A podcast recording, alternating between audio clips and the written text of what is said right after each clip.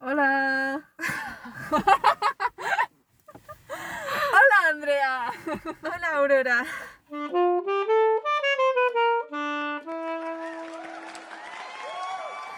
Bienvenidos a un nuevo capítulo de Esto podría ser un desastre en el que vamos a hablar de Coco. Petición de nuestros seguidores. Recuérdame. ¿Te gusta Coco? Sí, ¿verdad? Sí que me gustó. ¿Lloraste mucho con Coco?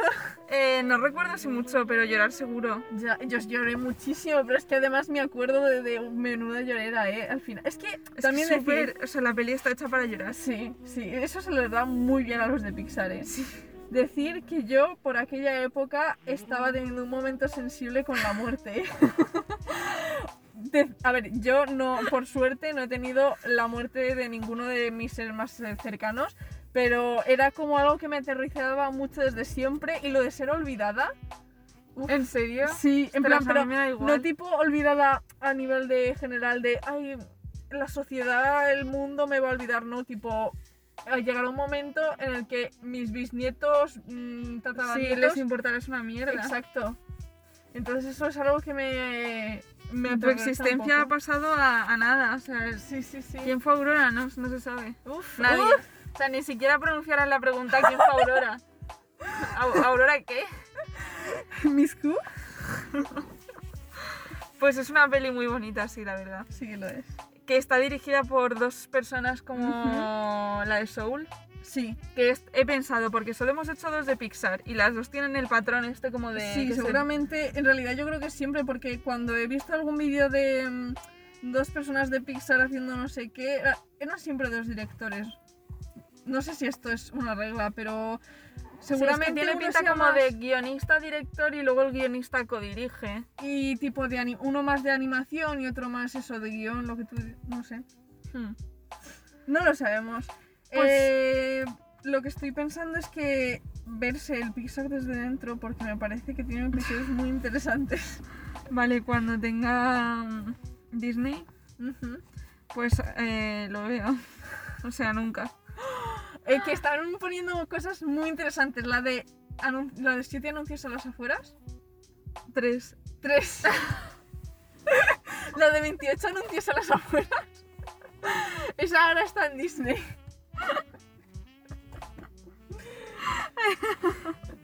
Pues los que la han dirigido son eh, un señor que se llama Lee Edward Unkrich y otro señor que se llama Adrián Molina.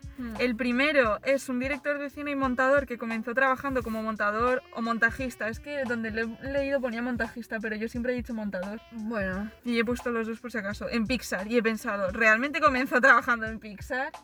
Ojalá. o sea, ojalá No me ha pasado. barriendo en Pixar. antes de que cierren. Y luego, tras haber eh, codirigido tres de Pixar, que son Toy Story, ponía Toy Story 2, pero Eh, yo sí. creo que es un error y es Toy Story a secas. no, no, no, porque he mirado las películas que tenía. De esto que te parece como películas suyas, que no te dice si es ha codirigido o qué ha hecho. Pero ponía todas las secuelas de Toy Story, pero no la primera. Eso no la hizo él.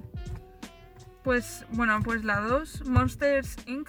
Monsters Inc. Sí. Es, Monstruos S.A. es la normal, ¿vale? Sí.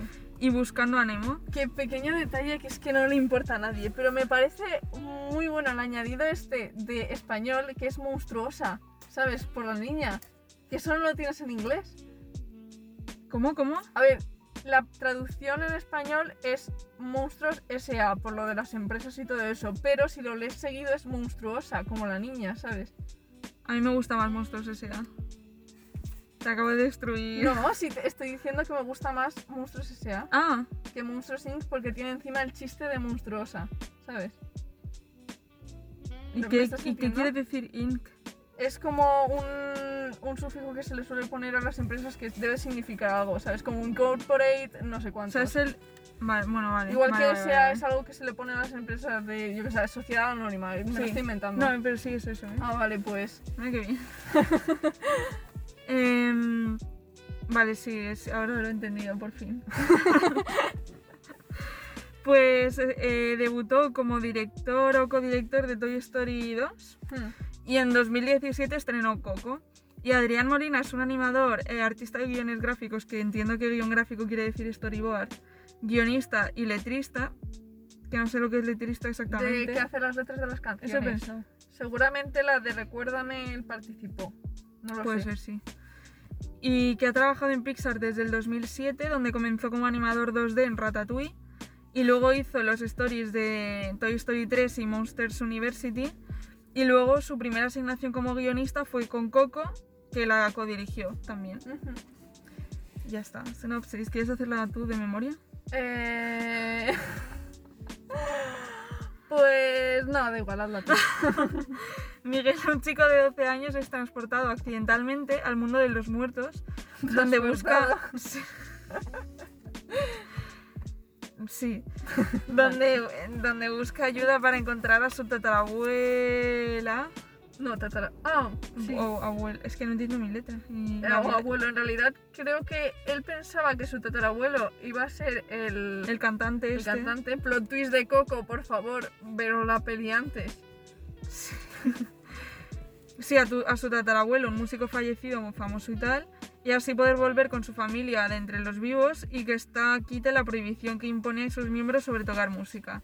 Dicho de mejor manera, el niño toca la guitarra y canta, pero no le dejan porque pues tenían como trauma familiar con Sí. el rollo de los músicos. Que en realidad eso, a ver, que a mí me gusta mucho la peli, pero es verdad que me parece un poco cansino ya lo de, ay, mi familia no me deja hacer, inserta hobby que te encanta.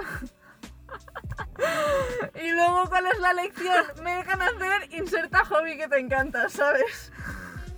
Ahí lo lleváis los de Disney. Basta ya. Pues, pues sí, va de eso.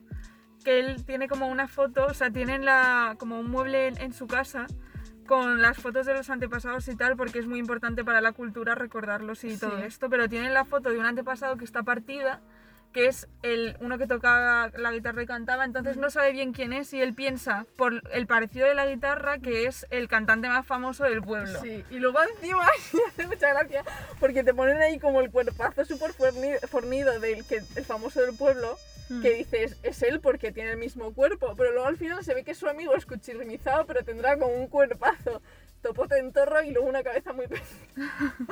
es que no sé si eso es algo que os pasó también a vosotros, pero que cuando extiende la foto se queda como un poco raro porque es como mucho cuerpo para tan poca cabeza. Pero es porque tenía una chaqueta muy grande, ¿no? Ya, bueno, también eso, pero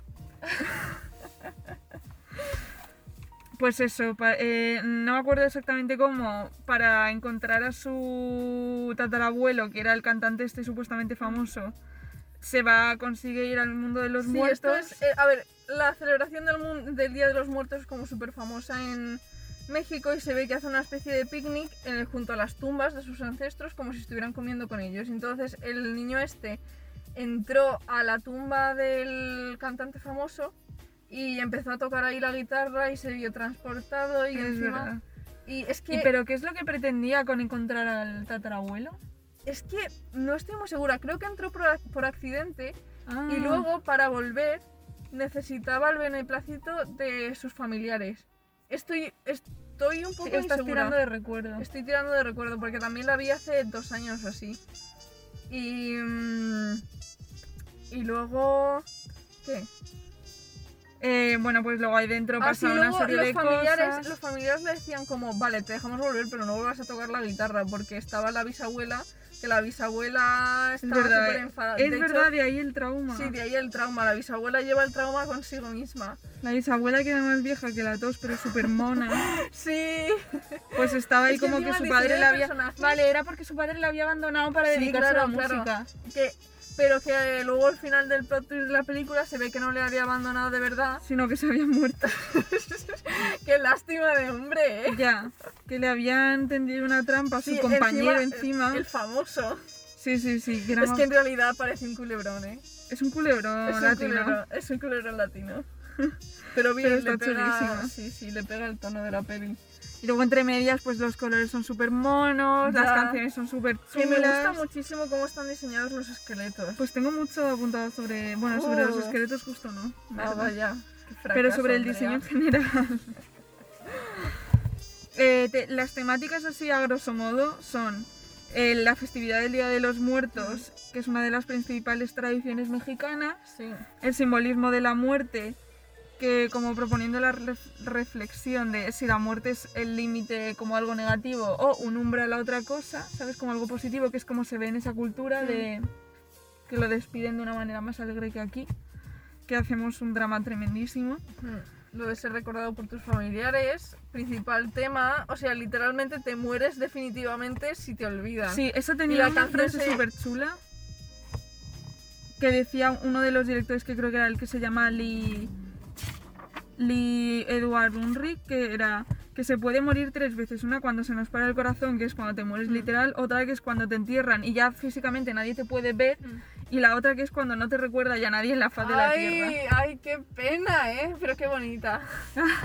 y luego la, la canción está de Recuérdame literalmente. Recuerda. Es que sí, es súper chula. ¿Qué? Música de Michael Giacchino. Eh, compositorazo. O sea, Ratatouille, Los Increíbles, Up, Inside Out. Es que es...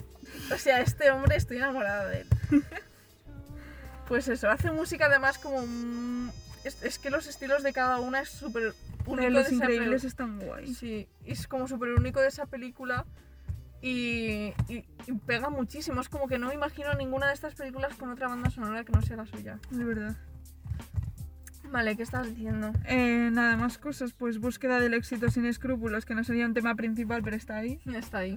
La nostalgia, el compromiso y el perdón, porque la familia tiene que hacer ahí todo el acto de superación del trauma y perdonarse entre ellos, porque Sí, están pero todos por peleados. ejemplo, al final ahí el trauma no se supera como tal, que esto entiendo que no está planeado para ser visto así, pero al final el trauma se supera porque había sido todo un malentendido y no había razón para haber trauma, porque el hombre este al final se descubrió que no les abandonó. Pero ¿qué hubiera pasado si de verdad les hubiese abandonado y se hubiera ido por ahí a vivir con la música, ¿sabes? ¿Habrían superado el trauma? Pero bueno, es una peli de niños, no hay que buscarle tantas vueltas. Es verdad, parece que estábamos hablando de vértigo aún. Vale, para los que no os enteráis, es que estamos grabando dos... Para los que no se enteráis, ha quedado como... Para los que sois vuestras. que estamos grabando dos episodios en un mismo día porque somos así de Porque guays. somos súper eficaces. Sí. Por vosotros. Para las dos personas que nos escuchen. Ay, qué pena.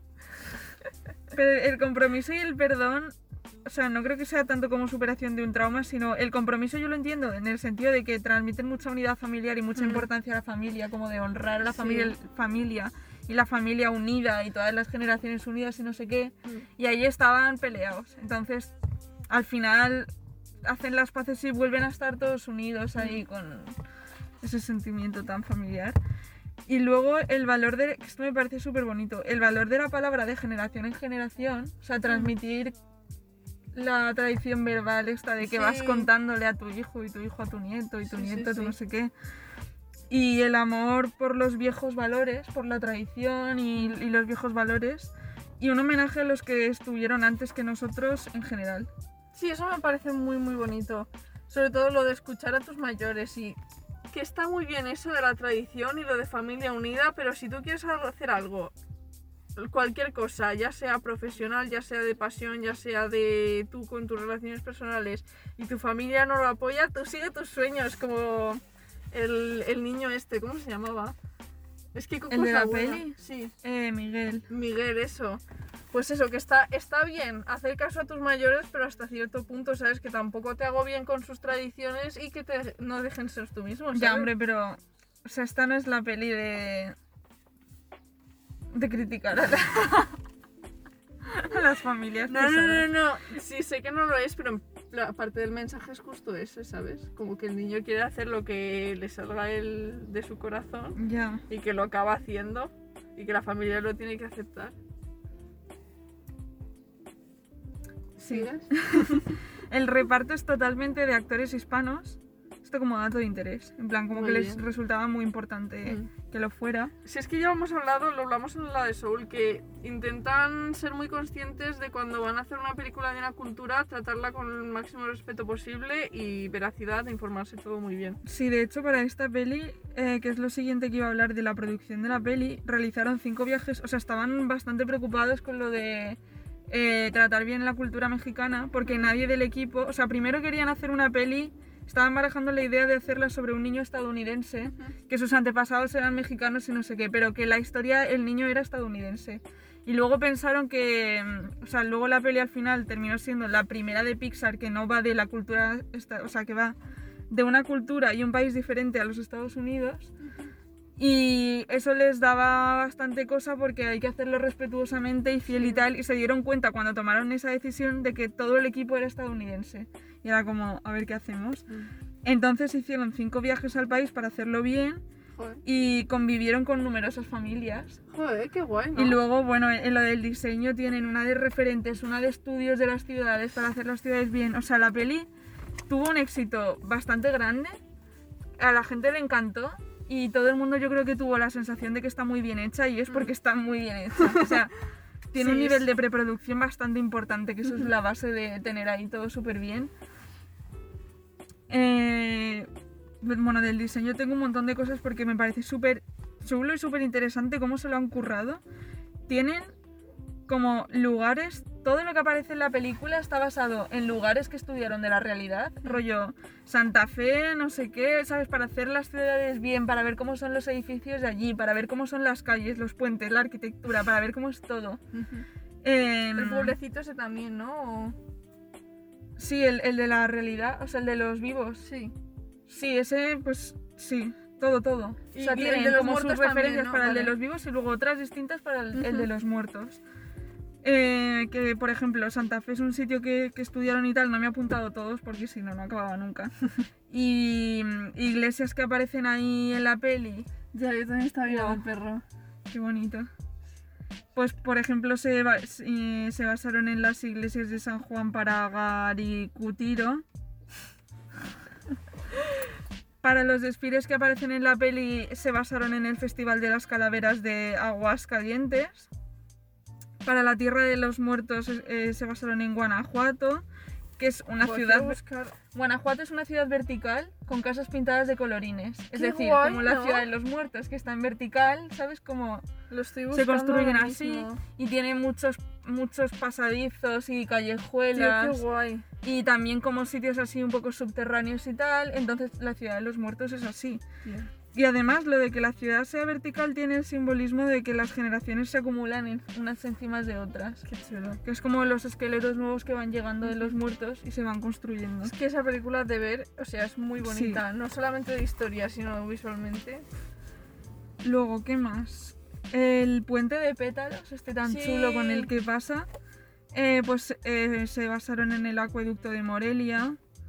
Los diseños arquitectónicos son de época victoriana y hay como muchos guiños en la peli a los estilos de artistas en plan José Guadalupe Posada, Diego Rivera, Frida Kahlo y Afaro Siqueiros, de los cuales solo conozco a Diego Rivera y Frida. Eh, también a los fotógrafos, espérate, también a las fotografías de Gabriel Figueroa y Emanuel Lubezki y a ciertas producciones de la época de oro del cine mexicano. O sea, es como que tiene un nivel de, de base de documentación, de investigación y de referentes súper grande. Ya, es que además tratando como un tema tan propio de la cultura como es el Día de los Muertos y todo eso, que es de lo más famoso que tiene México y, y no sé, supongo que será algo muy personal para ellos, ¿no? Siendo un tema como la muerte. Entonces, claro, había que hacerlo muy bien. Hmm. Dijeron que le- uno de los temas principales, antes de tener la peli como el guion ahí súper cerrado y tal, pues sabían que querían hablar de la muerte. Pero que querían mandar un mensaje de la muerte no negativo, sino Como, como si fuera algo bonito y divertido y que tú te imaginas que... Arroba I'm thinking of ending things. Sí. Qué asco de peli. Entonces vieron que la cultura nuestra no les valía para la peli. Necesitaban una cultura que lo hiciera bien, entre comillas. O sea, que como la mexicana. Que, que mandar un mensaje de que sí, la gente se muere, pero pues es parte de la vida y te puedes imaginar que están en un sitio ahí de fiesta, como en la peli. Con el cantante este dando fiestas ahí y tal. En otro pueblo, te vas a un pueblo pero más bonito. ¿Qué más había? Ubicaciones de Oaxaca para los templos y tumbas del mundo de los muertos. Para crear a Pepita, que por si no sabes quién es, porque yo, no sabía perra? quién es. Sí. Ah, qué mona. Que eso se ve que se llama Alebrije. Que es el protector de la familia. Sí, eso lo contaban también en la película. Pues también se inspiraron, esto no me lo he apuntado porque era muy largo, pero como en estudiaron a diseñadores para diseñar a Pepita. Se nota la calidad en... Sí, sí, encima Pepita era una cosa súper chula, ¿eh? Sí. Cuando se convierte ahí en una cosa de colores. Eh, los personajes no están solo modelados, sino que tienen como un sistema de capas eh, y tal para hacerles los sombreados súper al detalle, las arrugas, sobre todo, por ejemplo las de Coco. Ya están... Y que y tardaron un año y medio. A ver, he dicho el perro, pero en realidad es como una mezcla entre... Sí, entre varios animales. Sí, sí, sí, y no tiene nada de perro encima, es más un tigre con alas. O sea, Pero es que yo superbonito. recordaba, había un perro también. Porque yo creo que era un perro en el mundo de los vivos. Y cuando llega ahí y les salva, se convierte en un ale- alebrije de esos. Sí, vale. Sí, yo creo que sí. Ujú. Nada, que tardaron un año y medio en diseñar a los personajes, que es una barbaridad. Dios. En plan, solo en diseñarlos. Y que tuvieron que estudiar para los. eh, ¿Cómo se dice? Para los esqueletos. ¿Cómo se movían? ¿Mataron Sí. a alguien? ¿Le quitaron la piel? No, pero les supuso un reto porque no tienen músculos. Ay, me tenían estoy que. acordando de un post en Instagram que vi de cuando Mr. Potato se tiene que quitar las cosas y ponerlas en una tortilla para caminar por un sitio. Ya no me acuerdo en qué película. Creo que era en la 3 o algo así, Toy Story 3. Eh, No sé. Bueno, va de tortilla, ¿no? Entonces, y bueno, y en general, Mr. Potato ha pasado por salchichas y por muchos alimentos. El caso es que los animadores han tenido que preguntarse cómo camina una tortilla. Si fuera una persona una tortilla, ¿cómo se movería? Dios. Pues eso. Que ahora se han tenido que preguntar cómo se movería un esqueleto, ¿no? Pero ¿qué más les da cómo se mueve una tortilla si nunca se va a mover? O sea, ¿por qué no la hicieron caminar sin más? Porque tiene que ondularse, tiene que, tiene que sentirse natural. Tú tienes que ver y decir, sí, es una tortilla. Pero es tortilla, tortita mexicana de estas de trigo, ¿sabes? No Ah. tortilla española y... Madre mía. Em, pues sí, eh, con los esqueletos igual. No sé. O sea, se ve que están acostumbrados a mover cosas con. Se ve que están acostumbrando, acostumbrados a personas que tienen piel. Y pues... Y tuvieron que pensar, sí. Eh, y lo que también les resultó un reto fue el puente de flores porque tuvieron, o sea, con tantas florecitas volando Me y no sé qué, fue como una movida. Y que el mundo de los muertos tenga tantas lucecitas por todos Mm. lados, también era una movida y al final consiguieron hacer como no sé qué renderizado de que para el ordenador era solo una fuente de luz, pero para nosotros son un montón. Mm. Y así era más fácil. Bueno, si ellos Pues se aclaran, bien, muy bonito. Y ya, y la banda sonora que ya la habías dicho tú antes, ya está. Pues eso ha sido Coco. Es una peli súper mona. Sí. La- el personaje de la abuela Coco es un personaje absolutamente adorable. Ya, y mira que no sale mucho, pero Ya. es lo que más recuerdo. Es que además ahí fue cuando rompí a llorar, cuando al final cantan juntos. Ya, es que esa escena es súper bonita cuando Coco recuerda. Ya. Es que me acuerdo que con esta peli la gente tenía puestas muchas expectativas porque Pixar hacía tiempo que no hacía algo increíble.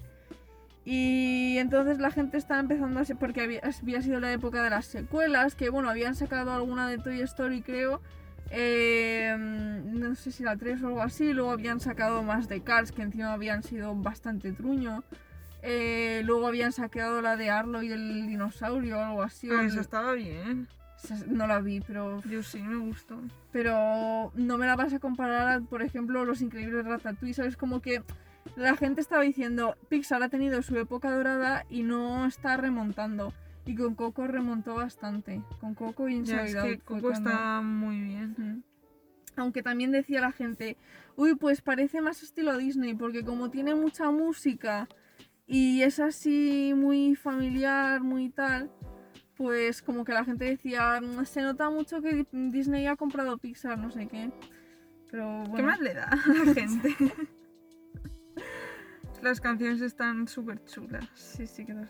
Es que me está viniendo ahora el recuerdo de la de un poquitito loco.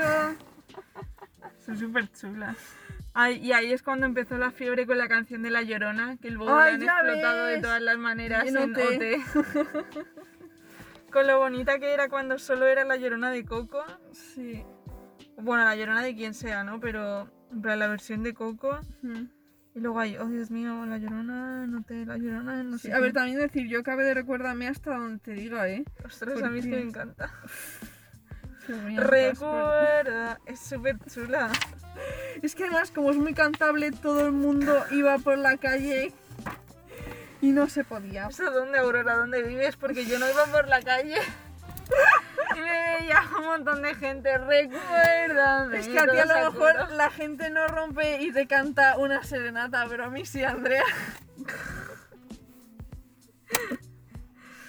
En fin. Es que no te acuerdas de música, de música sí que la gente rompía. Vika, Vika se ponía a cantar. Esto no lo Ya. pero. Estábamos en clase y teníamos que analizarla. Y encima estaba Mara cantando, la verdad, Vika la, la ahí. Sí, luego no sé si estaba yo en coro y también la cantaban por ahí. Estaba hartísima de la canción. Joder, me pica la nariz desde hace 40 minutos. Bueno, vamos a despedir. Vamos a despedirnos. Peli chulísima. No hace falta que digamos que la veáis porque yo creo que esto sí que lo ha visto todo el mundo. Sí. Es que Pixar, Mm. película que hace, a no ser que sea el buen dinosaurio esta o el viaje de Que, Arlo, se- o lo que que la del viaje de Arlo estaba chula, te lo juro. pero que no es, no, es que tiene pinta de ser muy sosa. Que no, era mucho mejor de lo que te crees. Es y que- encima el diseño del dinosaurio, que parece como un juguete. Cuando ti- no sé, no, no me llama, lo siento. No lo voy a ver, exquisita. Andrea. Pues estaba chula, ¿vale? Ay. Es que la recuerdo de hecho bastante chula. Es que no me acuerdo de qué va, pero yo recuerdo haber salido del cine como muy Pero satisfecha. es, ni siquiera, ni siquiera recuerdas de qué va.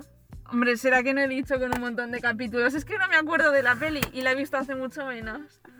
No, iba. eh, había una familia de dinosaurios y había una familia de, de niños, o sea, del cromañón o de lo que sea. Y había como una tormenta o algo así que provocaba que un dinosaurio y un niño se extraviasen y tenían que hacer la vuelta juntos. No me llama. Y era muy bonito y no hablaba nadie, creo, en toda la peli. Era como Vale. comunicación. Vale, Y luego- te acepto eso, el punto artístico de, ay, no hablar nadie. Y luego yo recuerdo que, que te dejaba como una sensación muy agradable de, oh, qué bonita la madre naturaleza. Porque era como muy paisaje todo y muy de Eh. antes de que existiera la ciudad. Película que debéis de ver, no, película no, serie, documental que debéis de ver si queréis sentiros Pero no lo digas, lo digo yo, ¿cómo era? Planeta azul. No, Planeta Tierra. También hay otra de Planeta Azul que creo que es del mismo, pero Planeta Tierra 2 es la que yo vi. Están en Netflix. No, no las he ¿Verdad? encontrado en ningún sitio. Estaban en Movistar durante un tiempo y luego las quitaron.